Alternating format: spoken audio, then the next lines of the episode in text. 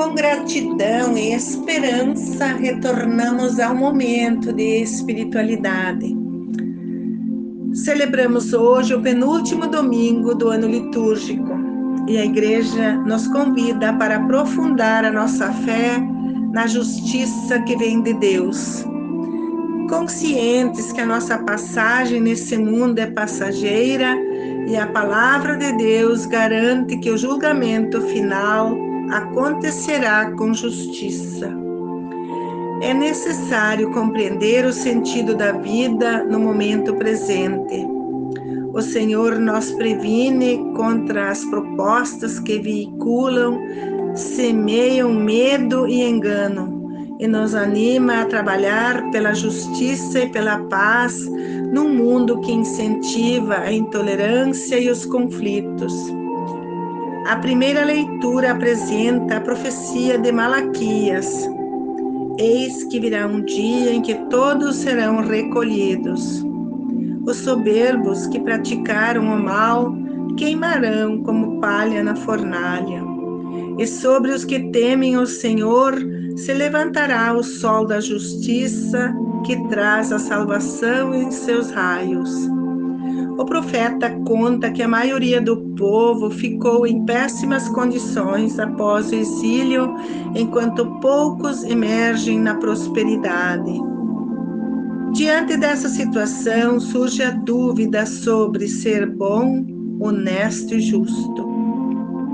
Por outro lado, o profeta denuncia com imagens apocalípticas a sorte dos ímpios e anuncia a mensagem da esperança com o sol que levantará sobre os justos. Na segunda leitura de Tessalonicenses, o autor convida a todos para se empenharem em favor do bem da família e da comunidade, evitando a ociosidade Ninguém vive de graça, com trabalho, esforço e fadiga.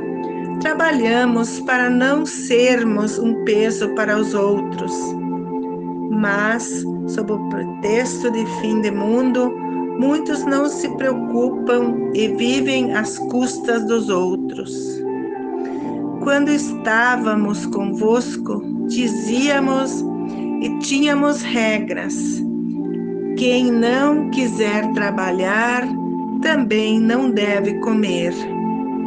Há desordeiros e vadios, mas ordenamos que se dedicam ao trabalho para merecer e ganhar o que comer.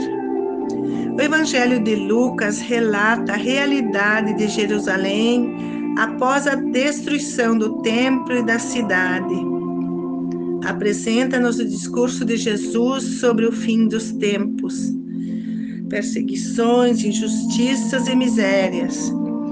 Jesus lembra que o tempo está próximo. Cuidado para não ser desenganados, pois muitos virão em meu nome. Não sigam essa gente. Muitas coisas acontecerão. Um povo se levantará contra o outro um país atacará o outro. Haverá terremotos, pestes e fome em muitos lugares. Coisas apavorantes acontecerão, grandes sinais serão vistos no céu. Sereis perseguidos e levados diante de reis e governadores por causa do meu nome. Famílias se destruirão mas essa será a ocasião do testemunho da fé, com o propósito de não planejar a defesa, e eu vos darei as palavras exatas, às quais o inimigo não poderá resistir. Hoje, somos convidados a ter esperança em Deus no meio desses acontecimentos que requerem um testemunho corajoso daqueles que vislumbram um futuro melhor na ressurreição. Somos convictos que o nosso compromisso é viver a humildade e a justiça que Jesus exige de nós Gratidão a todos que participam e buscam enriquecer a sua espiritualidade para superar esse momento apocalíptico em nossa sociedade atual. Glória ao Pai, ao Filho e ao Espírito Santo, como era no princípio, agora e para sempre. Amém.